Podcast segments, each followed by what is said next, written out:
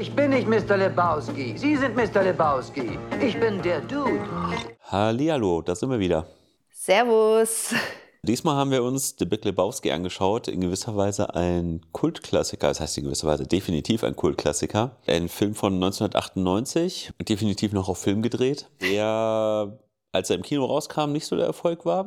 Aber sich dann eben zu einem Geheimtipp entwickelt hat. Und jetzt auf vielen Must-See-Listen der Welt steht. Also ich verstehe, dass er am Anfang vielleicht nicht so der Burner im Kino war. Ich bin mir auch nicht so sicher, ob ich den Film im Kino so gerne gesehen hätte. Aber lass uns doch mal kurz grob zusammenfassen, um was es in diesem Film geht, weil bis ich ihn gesehen habe, ist das ja auch meine Wahl gewesen. Ich habe ihn gezogen und ich habe ihn auch deswegen in meine äh, Bingo-Schale, nenne ich es mal, reingeworfen, weil ich eben weiß, dass er ist ein Must-See und ich hatte null Ahnung über diesen Film. Ich wusste weder, um welches Genre es sich handeln könnte. Ich wusste nichts. Außer dass Jeff Bridges mitspielt. Und wusstest nicht, dass das sozusagen Comedy ist? Nein. Ich dachte, also das Erschreckendste daran war, ich dachte, das ist der Film, wo irgendwie zwei Typen die ganze Zeit mit einer Leiche umherlaufen und die am Leben, also so darstellen lassen würden, als würde sie leben. Das würde auch gut zu denen passen. Im Nach ja, habe ich, ich habe auch die ganze Zeit darauf gewartet, wann stirbt eigentlich endlich die, die Person, die sie dann ähm, lebend darstellen müssen. Aber okay, war, ich werde wahrscheinlich nie herausfinden, was das für ein Film war. Immer Ärger mit irgendwas. Barney? Barney? Nein. Bernie? Dann müssen wir den wohl auch sehen, damit ich ihn auch gesehen habe. War das ein Film oder war das eine Serie? Wo soll ich das? Ich weiß, wusste noch nicht mal. Ich dachte, das wäre The Big Lebowski. Warum stellst du solche Fragen? Okay. Aber in The Big Lebowski geht es. Ah, warte noch kurz. Also ich finde, wie man diesen Film am schnellsten zusammenfassen kann, ist, es ist ein typischer Coen Brothers Film. Dazu muss man andere Coen Brothers Filme gesehen haben. Menschen wie ich würden jetzt sagen, Seth Cohen? Was? Natürlich weiß ich, wer die Coen Brothers sind, aber ich bin ganz schlecht im Zuordnen von Namen zu etwas, was sie gemacht haben, so dass ich auch gestern schön Jeff Bridges mit wem habe ich mit Kurt Russell verwechselt habe. Oh Mann, ja. Ich bin echt schlecht in sowas und dementsprechend dann nennen wir noch kurz drei Coen Brother Filme. Fargo, Mhm. Oh Brother Where Are Thou? Ja, ah, okay, kenne ich nicht. Und jetzt schaue ich mal kurz nach, welchen ich sonst noch so als krassen. Uh, er kann es nicht auswendig. Ich will so die, was, was ich noch so als typischen Coen Brothers Film ansehen würde. Zum Beispiel auch No Country for Old Men, wobei ich finde, der fällt ein bisschen aus der Rolle. Ja, aber so skurrile Filme wie Burn After Reading oder A Serious Man und sowas in der Richtung. Gut. Ich kann mich von all den Filmen, die du mir jetzt genannt hast, nur an Fargo erinnern. Ja, aber Fargo ist ja eigentlich auch irgendwie ein bisschen lustig, sehr skurril und aber auch Lass uns doch erstmal kurz den. Film zusammenfassen, bevor du so viel vorweggreifst, weil im besten Fall hat niemand, der hier ähm, unseren Podcast hört, irgendeine Ahnung von dem Film. Wir müssen sollten immer von den Leuten, von unseren Zuhörern ausgehen, dass hier so Leute sind wie ich. Haben immer von nichts eine Ahnung. Also, um was geht es in The Big Lebowski? In The Big Lebowski geht es um einen Typen, der heißt Jeff Lebowski. Der nennt sich der Dude. Du meinst, er nennt sich selber The Dude. er nennt sich selber der Dude. Und er kommt nach Hause, wird auf der Toilette von seltsamen Typen bedroht, weiß nicht, um was es geht, die die ganze Zeit sagen, hier deine Frau hat, äh, schuldet jemandem so und so viel Geld, wo ist unser Geld? Er hat keine Ahnung von irgendwas. Dann pinkelt ihm der eine auch noch auf seinem Teppich und er sagt so, Leute, ich glaube, ihr habt den falschen. Den, den falschen Jeff. Jeff Lebowski. Dem falschen Jeff Lebowski. Und damit wird der Stein ins Rollen gebracht. Über mehr will ich eigentlich gar nicht reden, weil es ist ja schon ein bisschen so die Verwechslungsgeschichte und in was er da alles durch diese Verwechslung, er gerät ja in so viele Skurrilitäten dann rein. Ja, allgemein kann man auch noch sagen, es dreht sich so ein bisschen um den Teppich, zumindest anfangs, Auf den gepinkelt wurde, ja. Der, weil nur der hat den Raum gemütlich gemacht. um Bowling. Bowling spielt eine zentrale Rolle in diesem Film. Obwohl eigentlich ist es, es könnte auch alles andere sein. Es ist jetzt nicht so entscheidend, dass es Bowling ist, Ja. oder? Ich habe, nachdem ich den Film gesehen habe, Lust auf einen White Russian. Oh ja. Ich hatte auch schon während dem Film Lust auf einen White Russian. Ja, klar. Wir hätten sogar alles, Alles da dafür da. gehabt. Ja. Der Rest ist so ein Sammelsurium irgendwie. Und der Film hat Lust gemacht, die Playlist zu hören. Aber ich, also bis auf Viva Las Vegas fällt mir jetzt kein Song an. Also ja, das war ein guter Soundtrack wahrscheinlich, aber. Oh, die, da war eine spanische Version von Hotel California mit drin und da waren so viele geile Classic-Songs mit dabei. Es war, hat richtig, also ich war, war jedes Mal so, uh, hier gefällt mir die Musik, da gefällt. Ich war ein bisschen abgelenkt von der guten Musikauswahl. Ja, ich glaube, ich war da nicht in der richtigen Stimmung für den Film, wie das erste Mal, als ich ihn gesehen habe. Da fand ich ihn nämlich besser. Uh, okay. Was würden wir jetzt sagen, was ist eigentlich The Big Lebowski für ein Genre? Weil für mich ist was schwer zu greifen. Also zum einen finde ich, ist es ein Ensemblefilm, oder? Es sind so viele Oh Gott, ja. eigentlich ziemlich berühmte Schauspieler in diesem Film äh, enthalten. Ich hatte so das Gefühl, bei jedem Gegenschnitt kommt eine neue Person, die zumindest mal kurz eine Sprechrolle hat. Oder irgendwie so, bevor sie berühmt wurde.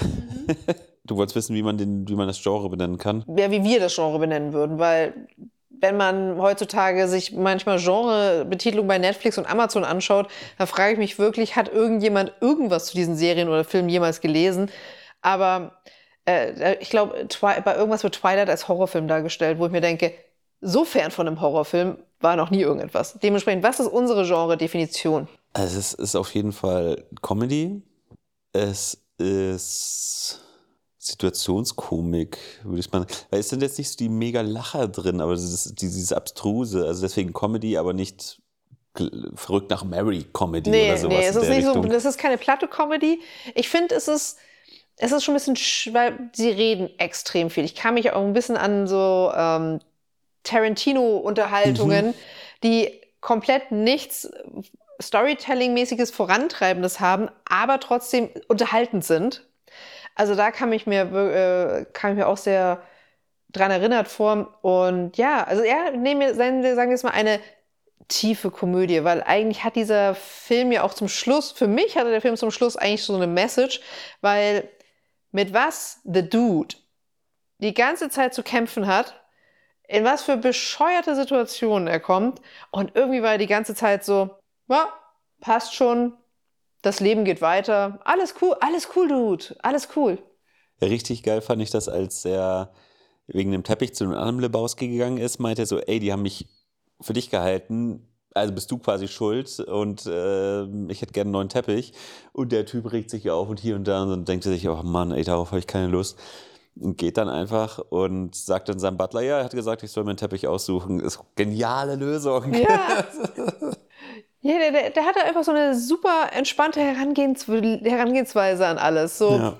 hey, ähm, ich soll jetzt hier irgendwie Lösegeld übergeben. Sein Auto, mein Gott, diese Zentrale, also was für, was für eine Art von Auto fährt er? Das ist irgendein, ich habe es nachgelesen, ein Torino, Ford Torino. Okay, gibt's, glaube ich. Ja. Auf jeden Fall ist es, ein, ist es ein geiles Auto. Es hat eigentlich eine schimmlige Grünfarbe gemischt mit sehr viel Rost.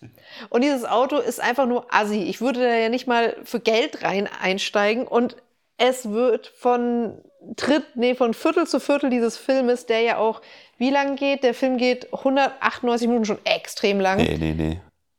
Ah, nee, nicht 198 Minuten. Also er geht knapp zwei Stunden. Er geht knapp zwei Stunden, was ich sehr lang finde. Aber der, das Auto geht immer kaputter, kaputter, kaputter.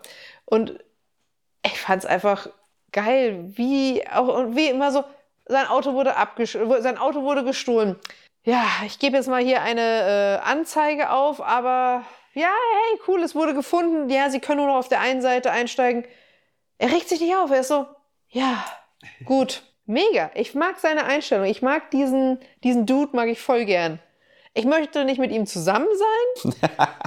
Dafür wäre er mir zu lethargisch. Der ist auch die ganze Zeit dauerbekifft. Oder er kifft die ganze Zeit. Keine Ahnung. Also er, raucht, er raucht auf jeden Fall irgendwas. Ich glaube, wenn er auf, auf dem Weg zur Polizei, um sein Auto abzuholen, hat er wahrscheinlich nicht gekifft. Ja, wahrscheinlich. Obwohl er ist so lässig, ihm ist wahrscheinlich auch das egal. Nochmal so, so ein paar Details vorweg, bevor wir irgendwie unsere Meinung äh, noch mehr kundtun. Der Film, weißt du, was für ein Budget der hatte? Ja, 15 Millionen circa. Genau, also eigentlich schon relativ low budget für gerade die Anzahl der Schauspieler, die dort mitspielen? Ja, zum Beispiel, also Jeff Bridget, Julian Moore als Beispiel. Ähm, John Goodman. John Goodman und Seymour Hoffman. Ich weiß nicht, ob der damals schon so groß war, aber ja. Ah, und wie war es mit Mr. Pink? Ist der schon so groß gewesen zu der damaligen Zeit? 90, ja, doch, das war schon so. Das war nach Reservoir Dogs auf jeden Fall. Ja, und das war schon, glaube ich, so seine Vielleicht Hochzeit. sollten wir seinen Namen noch sagen, weil ich kann, kann ihn mir nicht Steve merken. Buscemi. Steve Buscemi. Oder Buscemi? Nein, Buscemi. Und was eigentlich auch richtig krass ist, aber was häufig der Fall ist, äh, Kameramann bei dem Film war Roger Deakins.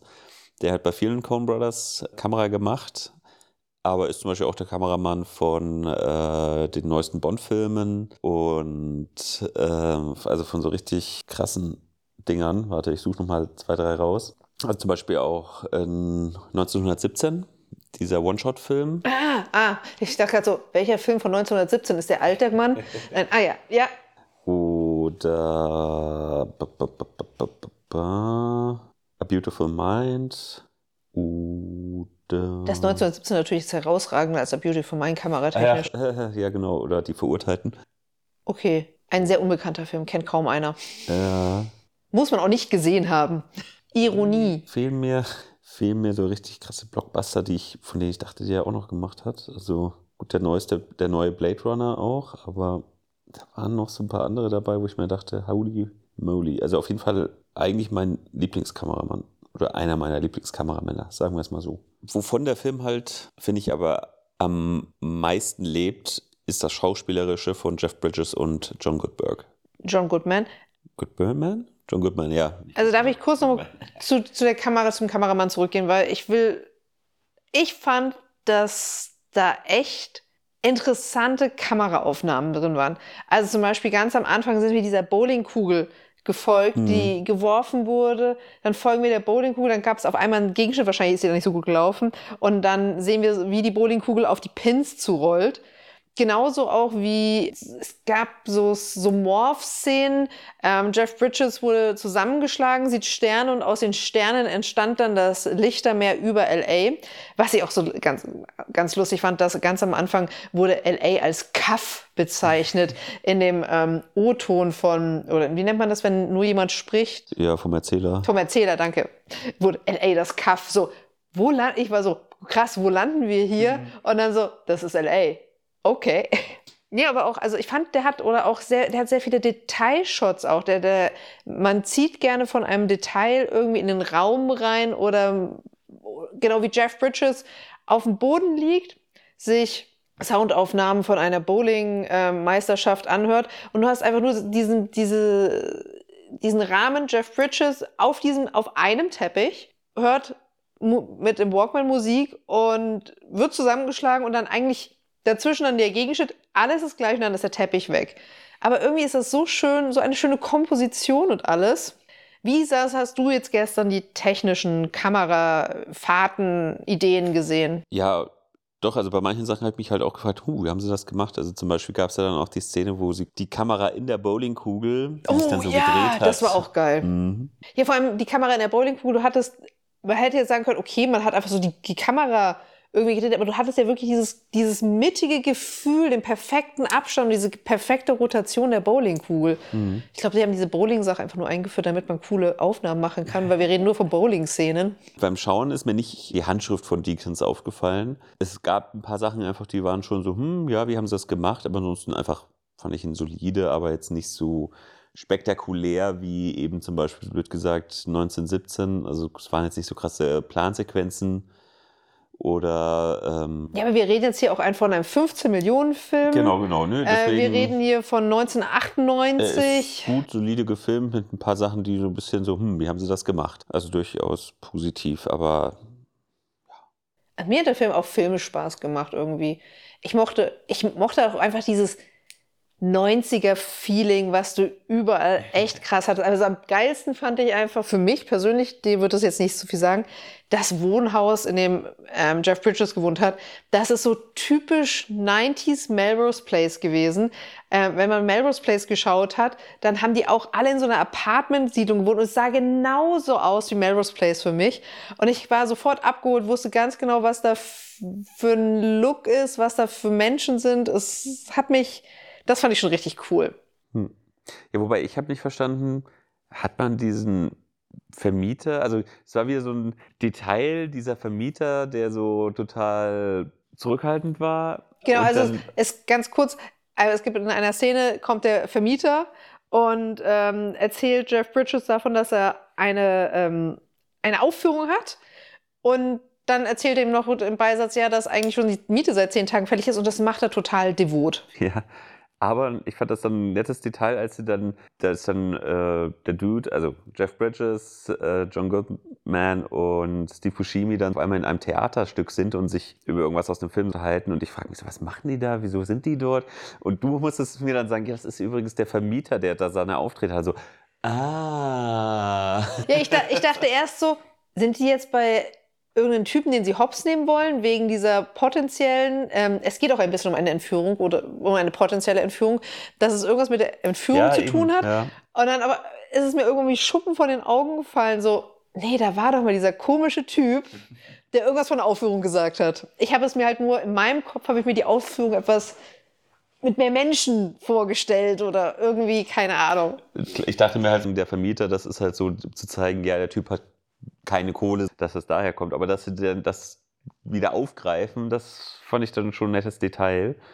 An sich hat der Film natürlich viele Details, wobei ich aber gestern fand, dass er nicht so komplett rund ist. Kannst du das noch mehr ausführen? In Zum welche Beispiel Richtung? der, der, der andere De Detektiv, Detektiv, nicht Detective, Detektiv in dem, in dem Käfer, hat es den wirklich gebraucht? Was, was, was war mit dem? Warum war der relevant? Eigentlich, also für mich hat es viele Personen nicht so. Oder zum Beispiel der Freund von Mord ähm, auf, auf, de, auf dem Sessel da, als äh, der, der den Dude gesagt hat, ja, Mord kommt gleich, die macht noch was. Da gab es halt dann noch so eine komische Unterhaltung. Aber auch da, weiß nicht, wofür war der da? Ja. Also, nee, der hat sich mir auch nicht erschlossen. Es war, also insgesamt finde ich, hatte dieser Film zu viele Personen, die nur mal ein, zwei Sätze gesagt haben, Mhm. aber nicht Story vorantreibend waren. Es gab auch nicht Story vorantreibende Unterhaltung, aber die waren dann wieder unterhaltend. Aber es gab eben auch in den Traumsequenzen so, warum war da auf einmal Saddam Hussein im Bild? Ich glaube, das war einfach, weil das damals irgendwie relevant war. Ja, aber Ja, aber warum muss das in den Film rein? Ja, und es war ein sehr interessanter Film. Du wolltest ja vorhin schon auf, die Schauspieler eingehen. Wo- Wollen wir mal kurz über Jeff Bridges und ähm, John Mhm. Goodman sprechen? Weil, also es war eigentlich war es ja ein, ein Trio mit Steve Buscemi, ich will mal Jim Belushi sagen. mit Steve Buscemi war es eigentlich ein Trio, Ja. aber die Haupt Aber es war eigentlich doch ein Duo. ja, es war doch ein Duo. Die Hauptbromance war zwischen Jeff Bridges und John Goodman. John Goodman, der, ich hätte ja die ganze Zeit noch auf diesen Cliffhanger gewartet, dass er gar nicht im Vietnamkrieg war. Ja, Entweder das. Ich fand es dann sehr lustig, das zu erfahren, so, ah, er ist gar kein gebürtiger Jude, sondern äh, er ist konvertiert, aber trotzdem das, das Jüdische hat er sehr durchgezogen. Ja, zumindest den Sabbat hat er Ja. durchgezogen. Aber so, am Sabbat, da darf ich nichts machen, nicht mal Auto fahren.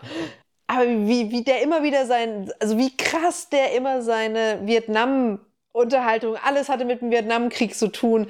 Alles war irgendwie, ähm, hat darauf zurückgeführt. Es war herrlich. Ja, oder wie er sich aufgeregt hat. Also, das war so schön gespielt. Das war megamäßig Und gespielt. entsprechend aber auch, wie Jeff Bridges einfach immer komplett entspannt geblieben ist. Also, das war eigentlich so wirklich das Yin und Yang. Der eine, der die ganze Zeit nur am Ausrasten ist und der andere, der komplett entspannt ist. Aber warum die beiden zusammen.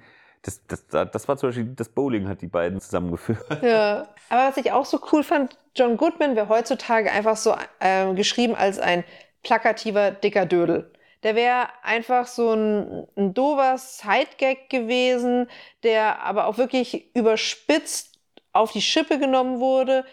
Und er hatte hier keine Tiefen. Er war jetzt hier nicht der intelligenteste, aber ich fand, er wurde, der Charakter selber wurde nicht durch sein Spiel oder sonst was irgendwas auf die Schippe genommen, verarscht, sondern er wurde, war, er war trotzdem ein ernster Dödel. Also, ja, also ein ernster Sidegag, fand ich jetzt. Also ich fand ihn gut geschrieben. Also ich glaube auch, dass mir John Goodman im ganzen Film am besten gefallen hat. Besser als Jeff Bridges? Ja. Also vom Schauspielerischen her, meinst du jetzt? Oder? Nee, von der Art, wie er geschrieben wurde. Weil Jeff Bridges war für mich Jeff Bridges. So stelle ich ihn mir vor, wenn man ihm auf der Straße begegnet. Waren ja auch zum größten Teil seine eigenen Klamotten. sogar, sogar diese furchtbaren Schuhe, die, äh, diese Badelatschen, gehörten ihm. Hm. Gehören ihm übrigens immer noch. Trägt er immer noch. Dementsprechend fand John Goodman war irgendwie stärker. Findest du, Steve Buscemi hat es halt nur gebraucht, um zu zeigen, Oder um zu sagen, halt die Klappe. das war wirklich. Und dann vielleicht, also ich, ohne, ich will jetzt eben nicht spoilern, aber sozusagen am Schluss war da halt noch was. Aber auch das hat für den Film keine wichtigen so wichtige Rolle gespielt, um jetzt böse zu sein. Steve Buscemi hat es gebraucht, weil ich glaube, du brauchst drei Menschen zum Bowlen. Sie hätten einen Vermutlich. dritten gebraucht.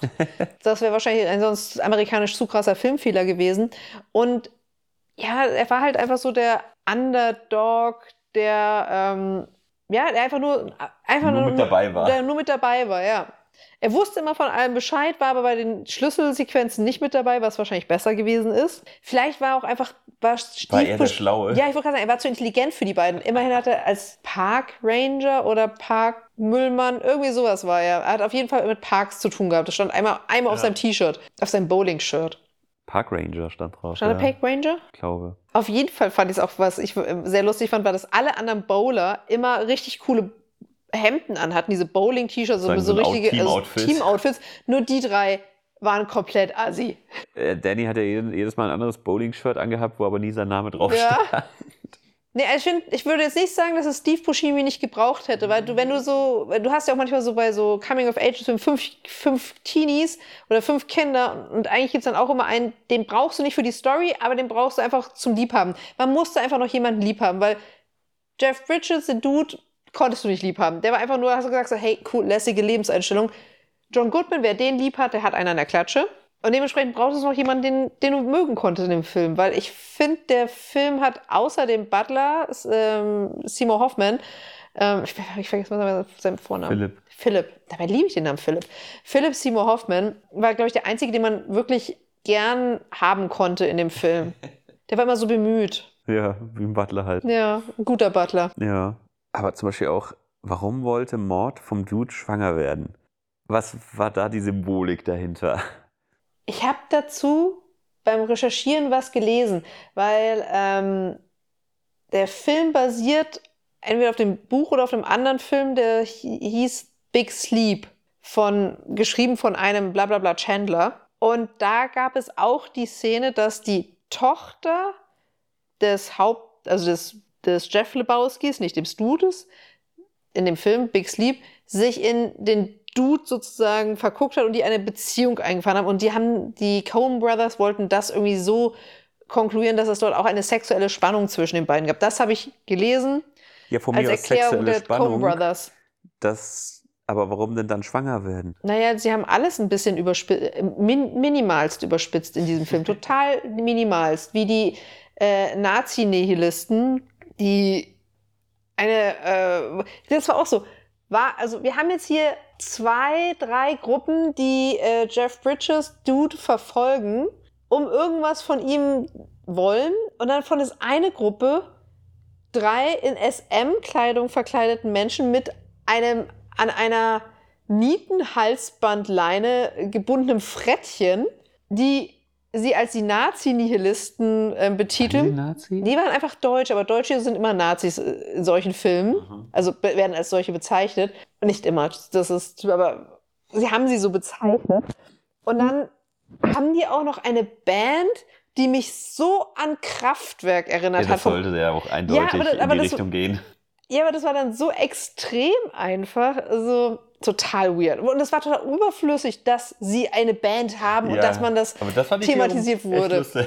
Ja, der Film besteht, glaube ich, sehr viel, und deswegen ist das ein Kultfilm, aus Anspielungen, die man irgendwie verstehen kann, wenn man in dieser Popkultur mal drin war oder drin ist. Und man, glaube ich, man zieht auch jetzt im Nachhinein viel, also wenn man jetzt, wenn ich, nachdem ich den Film gesehen habe, wenn ich jetzt andere Filme sehe, sehe ich, glaube ich, sehr viel auch Anspielungen an The Big Lebowski, die unterschwellig in Filmen oder Serien wahrscheinlich auftauchen. Hm. Und ich werde nie wieder Menschen in kurzer Hose, vergammelten T-Shirt und Bademantel mit anderen Augen sehen als du bist der Dude. Du bist ein Dude. Du bist ein Dude. Hatte die Szene mit, der, mit dem Übertreten mit der Pistole hatte jetzt überhaupt keine Konsequenzen, oder? Nee. Das habe ich auch nicht so ganz verstanden. Da, ähm, ganz am Anfang hat John Goodman beim Bowling, einer hat eine Kugel geworfen und er hat ihn angeschrien, dass er übertreten hätte und nicht seine acht Punkte bekommt. Und dann ging eine Diskussion los und auf einmal zieht John Goodman eine Waffe. Und also was, ihr, was ich eine, für heutige Zeit sehr lustig finde, ist, dass die ganze Zeit bei Jeff Bridges ein Anrufbeantworter läuft, wo, dann, wo du dann diese Nachrichten hörst. Ist etwas, was man heutzutage nicht mehr kennt. Kein Mensch weiß, was ein Anrufbeantworter, kein Kind heutzutage weiß mehr, was ein Anrufbeantworter ist. Und ich finde, das ist auch so ein, äh, eine nette Sache, die klar, zur damaligen Zeit war das gang und gäbe, aber das ist jetzt so ein, wie nennt man das? So eine Time Capsule, so. Time Capsule, ja. Dieser Film ist alt. Weil auf diesem Anrufbeantworter gibt es dann nämlich so diese Aussagen ähm, von der Bowling Company. Also einmal von dem, der bedroht wurde, dass er das jetzt an die Bowling Company weitergibt. Dann ruft die Bowling Company an. Und dazwischen kommen aber andere Nachrichten, die wiederum relevant sind. Und ich finde das immer so lustig, weil du musst, während im Vordergrund was passiert, auch immer noch im Hintergrund mithören, was, was da ist. Dadurch hat der Film nochmal so eine andere Tiefe. Ja, also klar, bei dem Film soll einfach viel passieren, viel einfach so laufen, quasi so, dass du das so wie das Leben vom Dude halt ist, sozusagen. Es passiert immer irgendwas, aber alles nicht so wild. Alles wird am Ende gut. Ja, ja, ja. Also das ist seine Einstellung. Irgendwie wurde alles gut. Er ist zwar nie reich geworden, ich glaube, er hat nicht einen Cent Geld gekriegt Nee. von dem, was er kriegen hätte sollen, aber ich weiß es nicht. Also für jeden ist es nicht gut geendet. Nicht für jeden, aber es geht ja um seine Einstellung. Ja, das war dann auch wieder so ein komisches Element in gewisser Weise für mich. Äh, Die Stimme vom Erzähler kam auch im Film vor, als so ein Cowboy, der an der Bar saß äh, im Bowling Center und sowas Göttliches hatte, fand ich. Er war der, der omniwissende, omnisapiens, ne, wie sagt man das? Der allwissende Erzähler. Das, so ist, glaube ich, der Ausdruck. Und dann taucht er aber quasi eben mit seiner Stimme und dann dem Gesicht dazu im, im Film auf und unterhält sich auch mit Jeff Bridges und mit dem Dude so, als würden sie sich vielleicht kennen, aber eigentlich kennen sie sich nicht. Mhm. Und es ist einfach so, als würde Gott sich das anschauen und dadurch belustigt werden und diesen Charakter einfach mögen und ihn wahrscheinlich auch deswegen gefühlt irgendwie begünstigen. Ich habe dazu nichts gefunden, was äh, sich die Coen Brothers dazu vielleicht gedacht haben. Aber ja, auch ich hatte ja dieses Gefühl so, wow, da sitzt der Western-Gott. Der Westerngott. Oh, ich muss kurz was für andere Bibi und Tina-Fans erzählen, falls sich jemand diesen Film auf Deutsch anschaut, weil es ist einfach, für mich war das einfach so furchtbar. Es spielt Tyra Reid in dem Film mit und sie spielt eine Ex-Pornodarstellerin oder vielleicht doch noch Ein typisches Bunny. ein typisches Bunny, so heißt sie auch. Und im ersten Moment, wo sie den Mund aufmacht, zieht sich bei mir alles zusammen, weil es ist die Synchronstimme von Tina aus Bibi und Tina. Und ich habe in meinem Kopf immer diese Zeichnung von Tina vom Martinshof, ein süßes kleines Mädchen und auf einmal spricht eine im Bikini gekleidete, versoffen verkokst aussehende Tyra Reid mit dieser Stimme. Ich habe jetzt, glaube ich, kann jetzt glaube ich nie wieder Bibi und Tina hören, ohne dass ich nicht Tyra Reid sehe. Der Film hat mir Bibi und Tina versaut. Ach, es gibt Schlimmeres. Nein, wir haben eine Tochter, die wird irgendwann das hören. Und ich werde es ihr wahrscheinlich verbieten, weil ich Angst habe, dass wenn sie auf Tina steht, eine Pornodarstellerin wird. Ah, das fand ich echt schlimm. Tara Reid ist doch keine Pornodarstellerin. In dem Film war sie eine und ich finde, sie entspricht immer eher so dem lüsternen, lüsternen, lüsternen Mädchen und nie dem anständigen, braven. Ich glaube, das kann sie gar nicht. Anständig und brav. Du kannst sie nicht so viel schminken, dass sie ungeschminkt aussieht. Sorry an alle Tyra Reid-Fans da draußen, aber sie ist eindeutig nicht unser Type of Girl. Willst du noch was anderes loswerden? Nö, also ich hab, kann später, hätte ich noch, würde ich noch gerne wissen, was du von meinen Empfehlungen dazu meinst, aber ich will jetzt erstmal dein Fazit hören, weil es ja sehr interessant ist, dass du den Film beim ersten Mal mehr abgefeiert hast als beim zweiten Mal. Mhm. Also ich glaube, es hängt sehr viel von der Stimmung, die man hat, ab, ob man den Film mag oder nicht. Also quasi so ein Film, den man wahrscheinlich öfter schauen kann und ihn dann irgendwie beim zweiten, dritten Mal besser oder jetzt scheinbar auch schlechter äh, empfindet. Beim ersten Mal fand ich ihn klasse und ich hatte ihn jetzt quasi wahrscheinlich 15 Jahre lang oder 20 Jahre lang als super Film abgespeichert und hatte wahrscheinlich dann, als ich gesehen habe, ah, wir schauen uns den Film an, Film an, direkt irgendwie hohe Erwartungen, könnte man sagen, und die dann irgendwie nicht mehr so erfüllt wurden, wie als ich nicht wusste, was mich erwartet. Was ja irgendwie auch den Charme des Films ausmacht, dass man, wie sich das einfach diese Story entwickelt und fortläuft. Also ich glaube, ich war da jetzt einfach nicht in der richtigen Stimmung. Ich würde dementsprechend einen Daumen zur Seite geben. Aber da ich den Film das erste Mal eigentlich so gefeiert habe, auf jeden Fall mit der Tendenz nach oben. Ist vielleicht auch, keine Ahnung, wie, wenn du Memento das erste Mal gesehen hast, ist der Film natürlich auch geil. Aber es, es gibt ja so Filme, oder, oder The Sixth Sense. Wenn man den Clou weiß, dann gibt es halt einfach Filme, die sind beim zweiten Mal nicht mehr ganz so spannend. Und hier geht es ja wirklich darauf, wie du ja gesagt hast, die Story ist nicht linear fortlaufend, sondern es ist ein Zickzack, ein unvorhersehbares Zickzack, in dem sich Jeff Bridges bewegt. Und ja, wenn du halt, ich wusste ja nichts dementsprechend. Ja, aber eben zum Beispiel das, das, das Mysterium, nee, nicht das Mysterium. Wir hatten da beide beim, beim Film äh, Per durch die Galaxis, den haben wir unabhängig voneinander, glaube ich, das erste Mal gesehen, fanden ihn beide doof und haben ihn dann irgendwie nochmal im Fernsehen gesehen und da fanden wir ihn beide genial. Ja.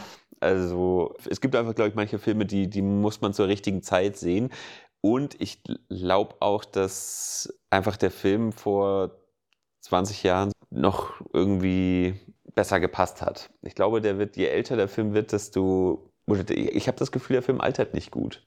Hm. Ja, vielleicht, also dementsprechend, mich hat er jetzt auch nicht so vom Hocker gehauen, weil, wie ich schon gesagt, ich, wenn ich mir den im Kino angeschaut hätte, boah, ich hätte ihn nicht gefeiert. Das wäre mir. Du meinst damals, als er rausgekommen ist oder jetzt im Kino angeschaut? Jetzt ich kann nur vom Jetzt reden. Also wenn ich jetzt da in einem Kino gesessen hätte und keine Ahnung, nicht so diese bequeme Stimmung und nicht irgendwie nicht so ein Homie-Gefühl gehabt hätte, hätte ich mich durch den Film auch ein bisschen gequält, weil eben viel geredet wird, viel Nonsens passiert, viel zu viele Menschen und der Film ist auch schon eine Spur anstrengend. Es war humorvoll, aber es ist auch anstrengend, weil ich habe zwischenzeitlich nicht mehr gewusst, bei diesen ganzen Namen, die auch gefallen sind, von wem reden wir jetzt? Wer gehört jetzt eigentlich zu diesem Pornokönig oder so? Und wer, wer sind eigentlich diese Nihilisten? Wer ist wer? Keine Ahnung. Und es, es ist auch so viel Name-Dropping die ganze Zeit. Irgendjemand, und es gibt auch Namen, die fallen, die werden nie, nie in einer Person erwähnt. Oder in der, kommen, werden keiner Person zugeordnet. Ja, oder der, der Polizeichef von Malibu war das wirklich so notwendig? Aber naja. Warum war er eigentlich da? Achso, weil er auf der Straße gelaufen ist. Habe ich auch nicht verstanden.